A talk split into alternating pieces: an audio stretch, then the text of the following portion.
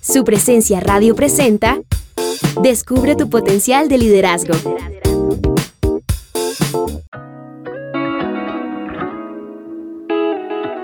Hola, hoy quisiera hablarte sobre conectarse y desconectarse. Conectarse y desconectarse.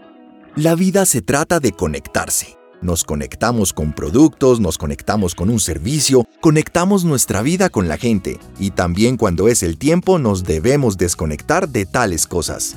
A medida que la vida avanza nos hacemos expertos en conectarnos. Decimos, necesito esto, necesito aquello, necesito saber esto o necesito conocer a esa persona. Y así poco a poco nos involucramos en esos procesos de conectarnos con los demás y con las cosas que queremos. Pero así como somos expertos en conectarnos, fallamos en aprender a desconectarnos, retrasando el propósito de nuestra vida y muchas veces alejándonos de lo que verdaderamente queremos ser y hacer.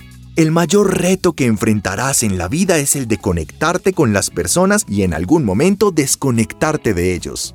Hay un tiempo para conectarte y un tiempo para desconectarte pero es la falta de conocimiento y aún del conocimiento de ti mismo que plantea el reto de cambiar. Cuanto más tiempo yo me mantenga conectado a algo, voy a ser controlado por eso mismo.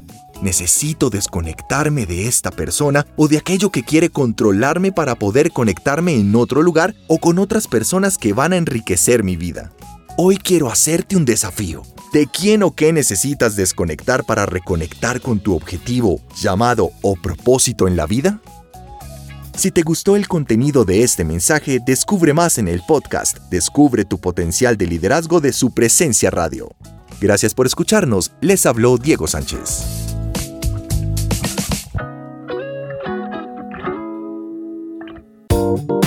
Acabas de escuchar Descubre tu potencial de liderazgo, una producción de su presencia radio.